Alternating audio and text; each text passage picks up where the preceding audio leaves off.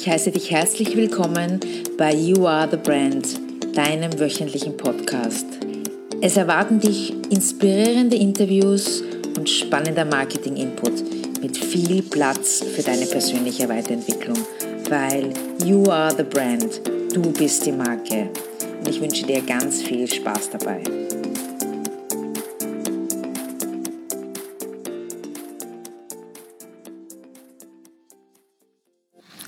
Hallo, Alexandra hier.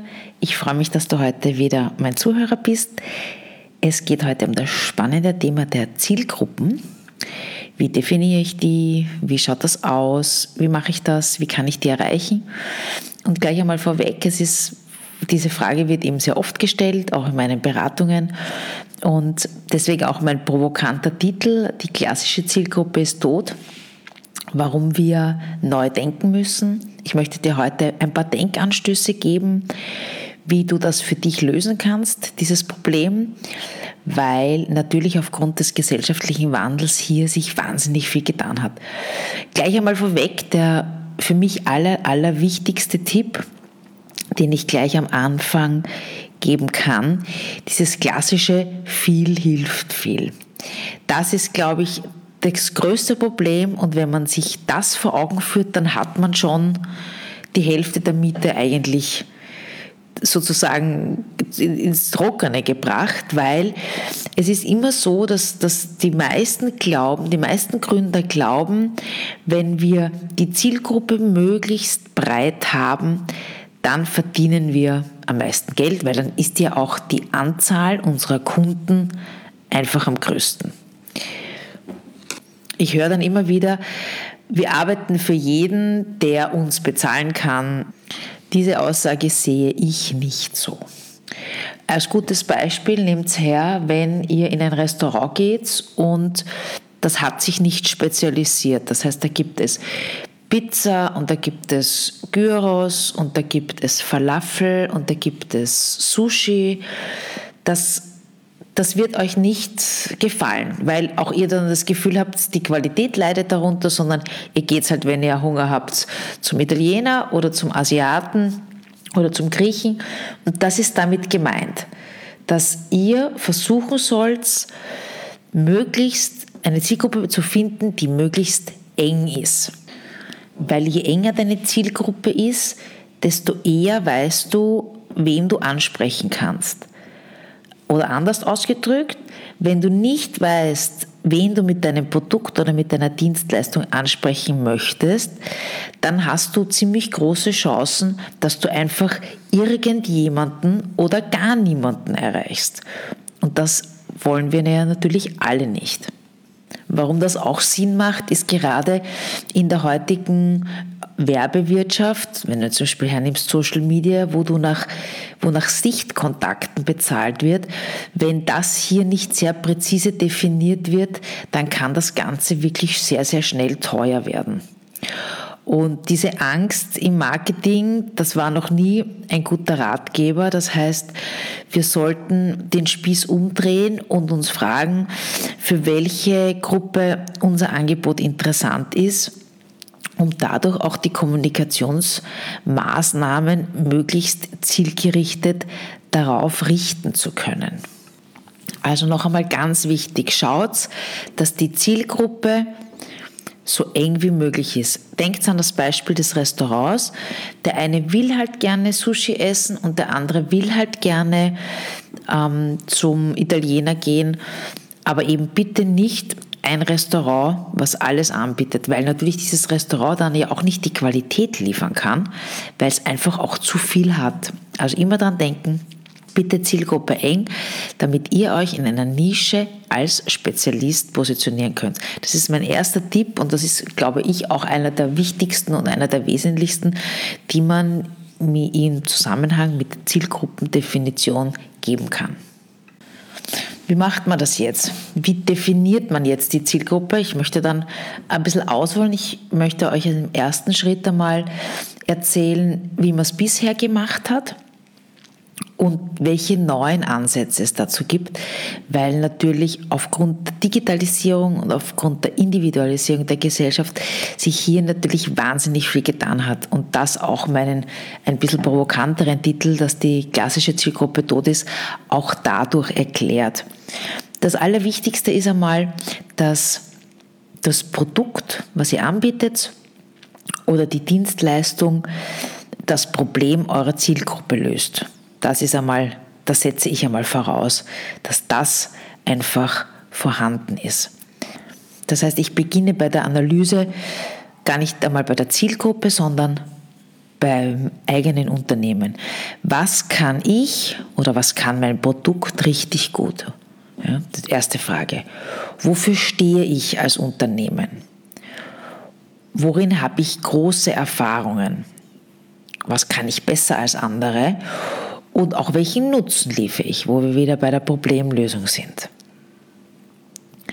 Und was auch noch so spannend ist, was ich an dieser Stelle einwerfen möchte, ist, dass wenn ich gerade am Anfang stehe bei meiner Gründung, dann kann ich ja mir meinen Wunschkunden selbst definieren. Das heißt, ich werde jetzt nicht jemanden nehmen, weil du verbringst natürlich dann wohl oder übel sehr viel Zeit mit diesen Menschen. Das heißt, du wirst jetzt nicht wohl oder übel dir Kunden suchen, die dir zu unsexy sind oder mit denen du nicht gerne zusammenarbeitest. Das heißt, es liegt an dir, deinen Wunschkunden mal zu definieren und dann ein Produkt zu stricken oder eine Dienstleistung. Wobei, das, da, da spreche ich wirklich, dass hier geht es ganz am Anfang, wenn man vielleicht noch nicht so viel Plan hat und erst ein Brainstorming macht, was die Ideen betrifft. Wenn dann natürlich schon ein Produkt da ist, muss man sich natürlich dann auf den Kunden sozusagen einlassen, dessen Problem mein Produkt oder meine Dienstleistung löst. Das heißt, wie schon erwähnt, ich fange jetzt einmal bei mir an, bei meinem Unternehmen. Und jetzt gehe ich zum Kunden. Früher war es so, hier, früher war einfach immer nur diese klassischen Kriterien relevant. Da gab es diese demografischen und die sozioökonomischen Merkmale. Und da wurde der Kunde definiert einzig und allein nach Geschlecht, nach Alter, wo wohnt er, ist er verheiratet oder nicht, was für eine Ausbildung hatte er, was hatte er für einen Beruf und zum Beispiel welche Position hatte er. Dann hat sich die Entwicklung dahingehend verlagert, dass man sich nicht allein diese klassischen Kriterien angesehen hat, sondern auch hat man weitere Merkmale, nämlich die sogenannten physiografischen Merkmale mit eingebunden. Das heißt, man hat sich angeschaut, welche Interessen hat er oder welche Einstellungen, welche Bedürfnisse, was für ein Kaufverhalten. Dann gab es auch noch, welche Preisorientierung gab es. Das waren alles neue Merkmale, die dann dazugekommen sind, um den Kunden noch besser zu verstehen und ihn auch dann natürlich auch ein bisschen enger wieder zu machen, um noch besser die eigenen Produkte und Dienstleistungen auf ihn zuzuschneiden. Es gibt ein Modell, das sind die Sinus-Milieus. Das ist sehr populär und wie ich auch finde, sehr, sehr gut. Darauf komme ich aber später noch einmal kurz zurück, wenn ich dann erklären möchte, warum das jetzt vielleicht heute besser ein bisschen anders funktioniert. Also wir waren eben wie es war bei den klassischen Kriterien, früher, früher, dann wurden die physiografischen Merkmale dazugepackt sozusagen, um den Kunden noch besser zu verstehen. Das war eben die klassische Zielgruppendefinition, wie man es gemacht hat. Dann hat man sich gefragt, so, woher nehme ich diese Informationen? Ja, diese Informationen über meine Zielgruppe, die kann man zum Beispiel sich holen, indem man eine Umfrage startet. Sei das auf der Webseite oder über den Newsletter. Ähm, das wäre eine Möglichkeit. Ich persönlich mag es sehr, sehr gerne, einfach wenn man den Kunden fragt. Das ist für mich die, die ja, einfachste Möglichkeit. Du fragst ihn und hörst ihm einfach zu. Ihr, ihr wisst es, ich habe zum Beispiel auch bei meinem Newsletter immer unten dieses bei Fragen und Anregungen bitte schreibt es mir. Und die, auch die Inhalte des Podcastes sind ja aufgrund von Erfahrung, aufgrund von Fragen, die mir meine Kunden stellen und die Probleme, die ich einfach immer wieder höre, wo die halt da sind. Und somit bin ich mir dadurch dann ziemlich sicher, dass meine Inhalte auch eben meine Zielgruppe interessieren, weil sie mich einfach danach fragen. Das heißt, einfach fragen und sagen, was interessiert euch, wie kann ich euch helfen, wie kann ich euch dienen. Was auch ein guter Tipp ist, wenn ihr euch mit äh, Branchenexperten oder auch Branchenkollegen austauscht, wo ihr sagt, was, wie ist denn das bei euch? Was habt denn ihr für Themen, die eure Kunden interessieren? Das ist auch ein guter Tipp, dass ihr einfach euch in eurer eigenen Branche austauscht. Ein weiterer eine weitere Informationsquelle, die mir in diesem Zusammenhang einfällt, wären zum Beispiel Kommentare in Corporate Blogs oder wenn man Reaktionen liest auf Social Media. Da kann man natürlich auch sehr viel herauslesen, was die Menschen interessiert und was sie gerade beschäftigt. Ein weiteres Tool, was ich selbst nutze, ist Google Analytics. Hier kann man eben demografische Daten auswerten. Oft kommt man dann drauf, dass, das ist mir auch bei einem Kunden schon passiert, der hat sich eine bestimmte Zielgruppe definiert. Hier sind natürlich eher mehr die klassischen Kriterien relevant, klarerweise wie Alter und, und, und Geschlecht und so weiter. Und dann kamen wir drauf, dass, dass eigentlich seine Zielgruppe in einer ganz einer anderen Altersklasse also aufgrund der Zugriffe der Webseite, äh, vorhanden ist, als wie er es eigentlich geplant hatte. Und da muss man halt natürlich dann auch sein Angebot dementsprechend anpassen oder sagen, okay, vielleicht ist die Zielgruppe einfach auch für mein Produkt oder meine Dienstleistung einfach relevanter und ich habe mich einfach im Vorfeld geehrt. Das ist natürlich auch ein, ein spannender äh, Aspekt, den man dann berücksichtigen muss. Und dann fällt mir noch ein, es gibt in Google den sogenannten Keyword Planner. Und der kann auch sehr, sehr gute Dienste leisten, gerade wenn man sich seine Zielgruppe anschaut und weil man hier einfach auch Daten sammeln kann, welche Keynotes werden am häufigsten gesucht, die werden dort ausgeworfen. Das heißt, da kann man auch gut Trends erkennen, wo die Gesellschaft zum Beispiel gerade hingeht.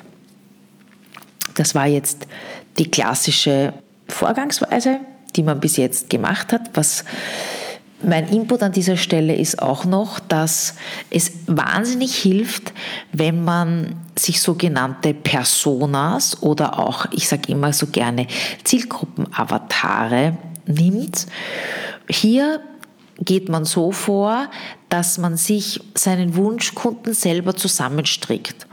Und das sieht dann so aus, dass man das wirklich ganz bis ins kleinste Detail wirklich definiert. Also ich habe dem auch einen Namen gegeben, also bei mir ist es eine Frau und die heißt Julia und die hat wirklich und diesen Zielgruppen-Avatar, den stattest du dann mit Kriterien, mit ganz definierten Kriterien aus. Ist meine Julia verheiratet? Hat sie Kinder? Was hat sie für einen Lebensstil? Was hat sie für Einstellungen? Was hat sie für Hobbys? Wie ist ihr Social Media Verhalten? Wo wohnt sie? Wofür gibt sie ihr Geld aus? Was fällt mir noch ein? Was für private und berufliche Ziele hat sie? Welche Heraus welchen Herausforderungen stellt sie? Stellt sie sich jeden Tag? Wovor hat sie Angst? Was frustriert sie? Wo hat sie Probleme? Also ihr merkt schon, das ist wirklich ganz, ganz genau definiert. Und warum ist das dann so wichtig? Weil immer dann, wenn ich Marketingmaßnahmen setze oder wenn ich mein Produkt in irgendeine Weise eine Variation mache meines Produktes oder bei mir ist es, wenn ich neue Kurse anbiete oder Workshops, dann frage ich mich einfach immer, würde meine Julia dieses Produkt kaufen? Und das meine ich mit enger Zielgruppe und damit ist es natürlich wahnsinnig leichter, dann eben eure Marketingmaßnahmen darauf abzustimmen. Also für mich ist ein Zielgruppenavatar eine wirklich gute Lösung, um hier nachhaltigen Erfolg zu haben und meine Zielgruppe nachhaltig wirklich dort zu erreichen, wo sie wirklich ist. So, und jetzt kommt das Aber, das große Aber. Nämlich, dass es heutzutage, ich habe es schon erwähnt, aufgrund der Digitalisierung und der Individualisierung wirklich sehr, sehr schwierig ist, gerade was diese klassischen Kriterien betrifft, seine Zielgruppe zu definieren. Und meiner Meinung nach müssen wir das einfach auch neu denken. Und dadurch wird es natürlich auch schwieriger, weil man kann heutzutage, wie ich finde, Menschen nicht mehr in die Schubladen packen. Und dadurch, ja, wie gesagt, wird es einfach schwieriger. Ich, ich gebe euch ein Beispiel. Wenn ich das so mache wie bisher, dann würde ich jetzt sagen, okay, meine Zielgruppe, also die sind im, in demselben Jahr geboren, in England. Sie sind geschieden und sie haben wieder geheiratet. Die Kinder sind erwachsen und sie haben viel Geld. Und beide Personen sind sehr, sehr populär. Das könnte so eine klassische soziodemografische Charakteristik sein. Und die beiden sind für mich in einer Zielgruppe. Und um wen handelt es sich? Genau, es ist der Prince Charles und der Rockmusiker Ozzy Osbourne. Beide würden aufgrund dieser Kriterien in diese Zielgruppe fallen. Und jetzt, jetzt könnt ihr euch schon vorstellen, dass das schwer vorstellbar ist, dass man die eben gemeinsam erreicht, weil sie einfach total unterschiedlich sind. Und was will ich euch mit diesem Beispiel zeigen? Mit dem Beispiel will ich euch zeigen, dass es so wahnsinnig schwierig ist in unserer hochindustrialisierten Gesellschaft, dass man eben Gemeinsamkeiten von Menschen über genau diese statistischen Kernziffern, dass man die darüber ausdrückt.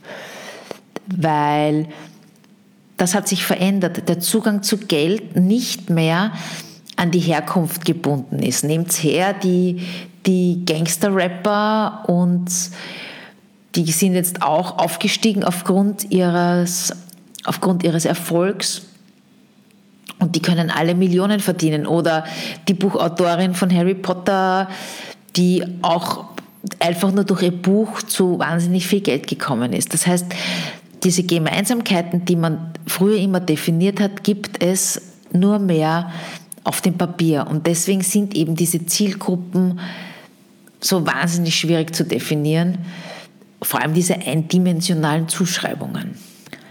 Das ist deswegen so schwer, weil durch das Internet einen, wurde ein Prozess der Individualisierung wirklich gezündet. Ja. Es ist kein anderes Medium hat den Menschen einen so großen Zugewinn an Autonomie gebracht und so viele Optionen, dass sie ihre eigene Identität ausdrucken können. Also stellt euch vor, es, es ist die persönliche Homepage oder Facebook oder die YouTube-Videos. Und durch diese ganzen Dinge passieren zwei Sachen, nämlich wir posten und wir liken und wir scheren und dadurch werden wir der Betrachter unseres eigenen Selbst.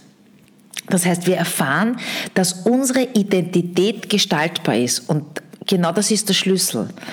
Wir haben eben nicht mehr diese Statuszugehörigkeit wie früher, dass sie bist du hineingeboren und dort bleibst du, sondern wir können, wie wir erfahren, dass wir es in der Hand haben, unsere Identität zu gestalten. Es gibt dieses Buch vom Richard David Brecht, was ich sehr schätze, Wer bin ich und wenn ja, wie viele?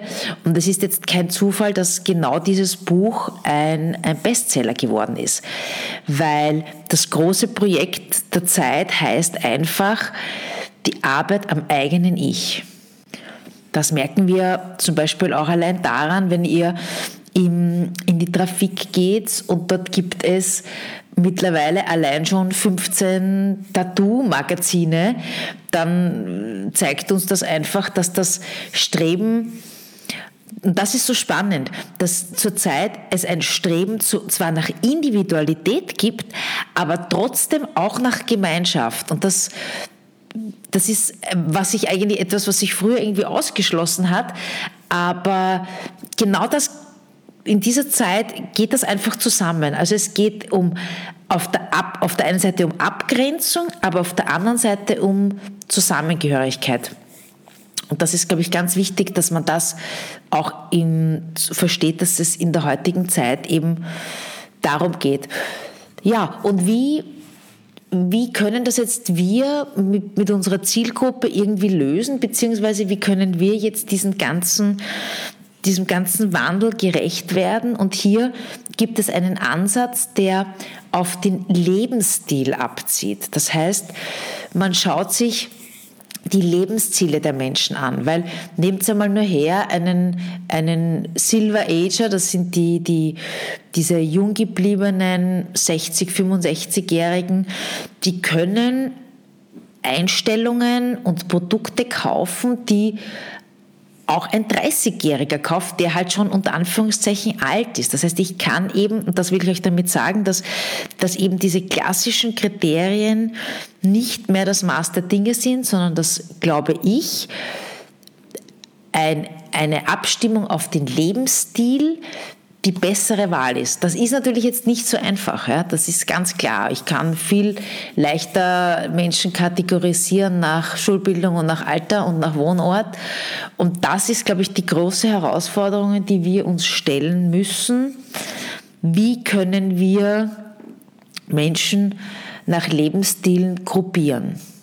Dadurch, dass das Ganze jetzt natürlich nicht so einfach ist, wenn wir die Gruppierung nach Lebensstilen vornehmen, Dafür bin ich natürlich da. Ich helfe euch sehr gerne, dass wir uns gemeinsam zusammensetzen in einem Workshop und einmal schauen, wie wir für eure Zielgruppe das definieren könnten. Und natürlich, was dann auch viel wichtiger ist, in einem nächsten Schritt die Marketing- und Kommunikationsmaßnahmen darauf dann einfach abzustellen. Was für Kanäle sind sinnvoll? Wie erreiche ich am besten diese Kunden, diese Zielgruppe? Und das wäre dann nämlich natürlich der nächste Schritt. Aber wie schaut das jetzt aus? Ich habe jetzt schon erwähnt, ja, okay, neu, wir müssen uns nach Lebensstilen orientieren. Ich gebe euch einfach ein paar Beispiele, wie so etwas aussehen könnte. Ein erster so ein möglicher Lebensstil wären die Forever Youngsters oder die, ich habe es schon vorher erwähnt, die Silver Ager. Hier ist es zum Beispiel so, dass diese Gruppe die Jugendlichkeit als ihren Status definiert. Da sind wir beim Alter wahrscheinlich so um die 60, 70, aber es kann ruhig auch 80 sein und die sind noch so wahnsinnig fit und gesund. Die genießen ihr Leben in vollen Zügen und werden eben als diese Junggebliebenen gefeiert. Da gibt es dann Werte wie Sorglosigkeit, Frische, Sportlichkeit und das ist ein, so ein wahnsinnig hoher Anspruch, einfach ästhetisch auszusehen. Und das Ganze wird dann auch in Social Media zelebriert. Die Jugendlichkeit hat sich vom biologischen Alter einfach emanzipiert und ist für diese zum Statussymbol geworden. Sie trainieren für den Triathlon und sie planen ihre Reise nach Kambodscha und kümmern sich dazwischen um ihre Enkelkinder. Diese sind sehr abenteuerlustig und wie schon erwähnt, Fitness ist ihr höchstes Gut. Also das wäre jetzt so eine klassische Zielgruppe nach dem Lebensstil. Was gibt es noch für welche? Ich habe zum Beispiel noch ein Beispiel, das wären die Super Daddys. Bei den Super Daddys ist es so, dass sie die Vaterschaft als Status sehen. Es gibt, wie ihr wisst heutzutage schon, Vaternetzwerke und Vaterinitiativen und Ratgeber und die, die die Vaterschaft sehr ernst nehmen, die liegen zweifellos im Trend. Das kommt eben auch aufgrund dieses gesellschaftlichen Wandels, bringt es das einfach mit sich. Es ist so, dass mittlerweile 27 Prozent, wobei das ist jetzt ein Deutschland, also ein, ein Wert aus Deutschland, dass die in Elternzeit gehen. Aber ich glaube, dass es in Österreich jetzt nicht viel anders sein wird. Und das ist doch schon ein beachtlicher, ein beachtlicher Wert.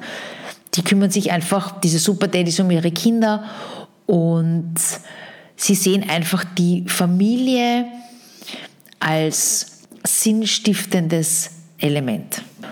Diese Männer sehen sich zum Beispiel auch nicht mehr nur als Ernährer, sondern als Teil als wichtigen Teil der ganzen Familie. Bei dieser Generation von Männern ist es so, dass Gleichberechtigung überhaupt kein Thema mehr ist. Also hier gelten einfach die gleichen Rechte und die Familie wird zum wichtigsten Element ihres Lebens. Bei den Super Daddies ist es so, dass sie sich auch einer doppelten Herausforderung stellen. Das heißt, sie sind weiterhin Vollzeit beschäftigt, aber trotzdem auch leistungsorientiert und familienorientiert. Das heißt, sie wollen da an der Entwicklung ihrer Kinder teilhaben, aber sie wollen auch Erfolg im Beruf haben. Das ist jetzt so die, die paradoxe Rollenanforderung, die, denen sich die einfach stellen müssen. Also die müssen achtsam sein, aber auch tough genug sein, dann haben die natürlich auch, was das Konsumverhalten betrifft und auch das Freizeitverhalten, verschiedene Vorlieben. Also ich will euch mit diesen Beispielen einfach zeigen, dass ihr eben für euch diesen, wie wir vorher gesagt haben, diesen Zielgruppen-Avatar eben so gestalten müsst, um einfach das ganze Leben, wie der lebt, sich einfach, dass ihr das einfach erfasst. Also ich glaube, ich glaube, ihr wisst einfach, auf was ich hinaus will. Also zusammenfassend, entwickelt einen Zielgruppenavatar so genau wie möglich und schaut es euch einfach an. Was macht der? Was hat der für Vorlieben? Wie lebt der? Und so weiter. Und dann, glaube ich, ist das die Grundlage und auch die perfekte Voraussetzung, dass man dann in die Vermarktung geht. Aber das Allerwichtigste, und das habe ich gerade am Anfang erwähnt, ist es natürlich, dass euer Produkt einfach komplett auf diese Zielgruppe passt. Das heißt, euer Produkt, eure Dienstleistung muss dieser Zielgruppe einen Mehrwert bieten und muss dessen Probleme lösen. Das ist einfach das Allerwichtigste. Ja, das war's für heute. Wenn ihr Fragen habt, Anregungen, ich etwas vergessen haben sollte oder ihr sagt, das sollte man auch noch unbedingt aufnehmen, schreibt es mir über Mail oder über Instagram oder über Facebook. Wenn ihr Infos und Hilfe braucht, was eure Zielgruppen betrifft, freue ich mich auch über eine Kontaktaufnahme. Und ja, nächste Woche gibt es wieder ein Interview. Auf das freue ich mich schon sehr. Und bis dahin wünsche ich euch eine wunderbare Woche. Alles Liebe, eure Alexandra. Das war der Podcast für diese Woche. Wenn es dir gefallen hat, freue ich mich über eine 5-Sterne-Bewertung bei iTunes oder über Kommentare auf meiner Website auf Facebook oder Instagram. Wenn du gerne mehr Input zu Marketingthemen wie Personal Branding, Positionierung, Zielgruppe und so weiter haben möchtest, dann abonniere doch einfach meinen Newsletter. Den Link dazu und zu meinem kostenlosen E-Book über Personal Branding findest du im Slider meiner Website auf www.alexandrakummer.com. Das war's für heute. Alles Liebe, deine Alexandra.